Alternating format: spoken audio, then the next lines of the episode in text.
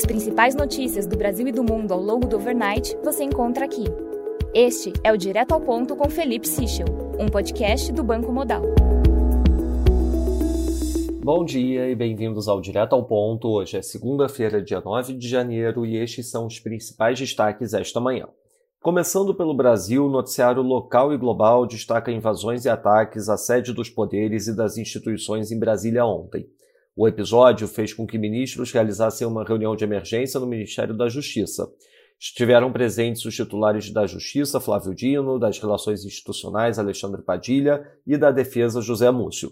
Também participaram o general Gonçalves Dias, do GSI da Presidência, e a vice-governadora do Distrito Federal, Celina Leão.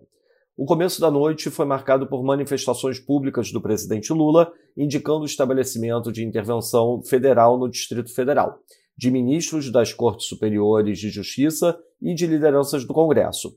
Além do tom geral de condenação, fica marcada também a perspectiva de reação institucional contra os crimes e os criminosos. Valdemar Costa Neto repudiou a invasão aos prédios dos três poderes em Brasília. Em vídeo, o presidente disse que a ação desse domingo não representa o PL nem o ex-presidente Jair Bolsonaro. Já o presidente da Câmara, Arthur Lira, pediu que as lideranças partidárias que puderem estejam em Brasília hoje para discutir reações, sendo uma das possibilidades a instauração de uma CPI. Já o presidente do Congresso Nacional, senador Rodrigo Pacheco, interrompeu o recesso parlamentar e convocou parlamentares para a sessão extraordinária hoje.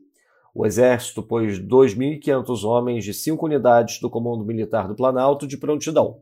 Com isso, as tropas podem ser empregadas a qualquer momento, desde que haja ordem do governo federal.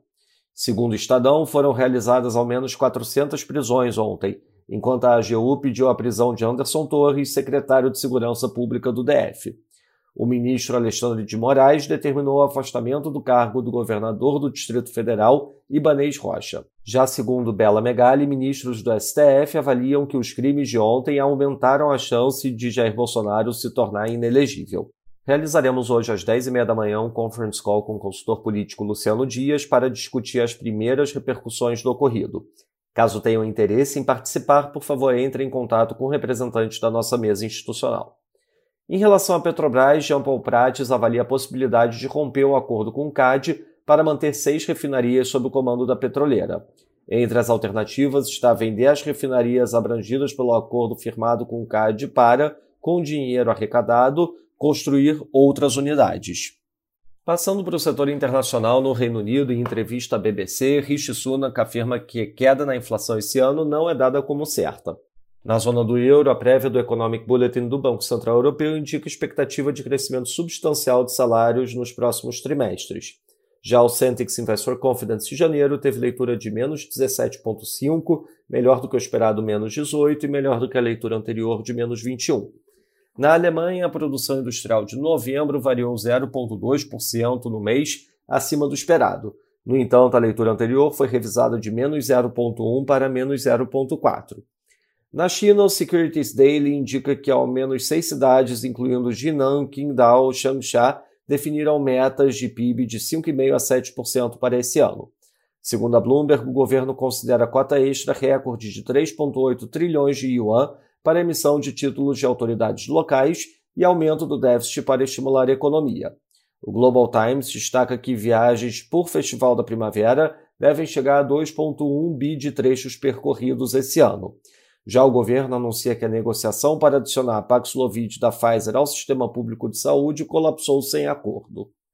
Na agenda do dia, destaque às 9 da manhã para a divulgação da inflação no México e às 8 e meia da noite a divulgação do Tóquio CPI no Japão.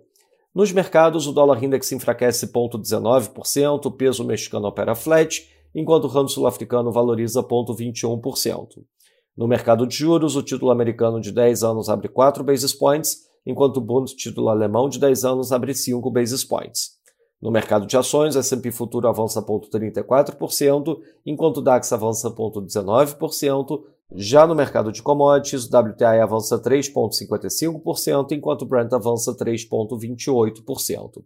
Essas foram as principais notícias do Overnight. Um bom dia a todos. Até o nosso próximo podcast direto ao ponto do Banco Modal amanhã.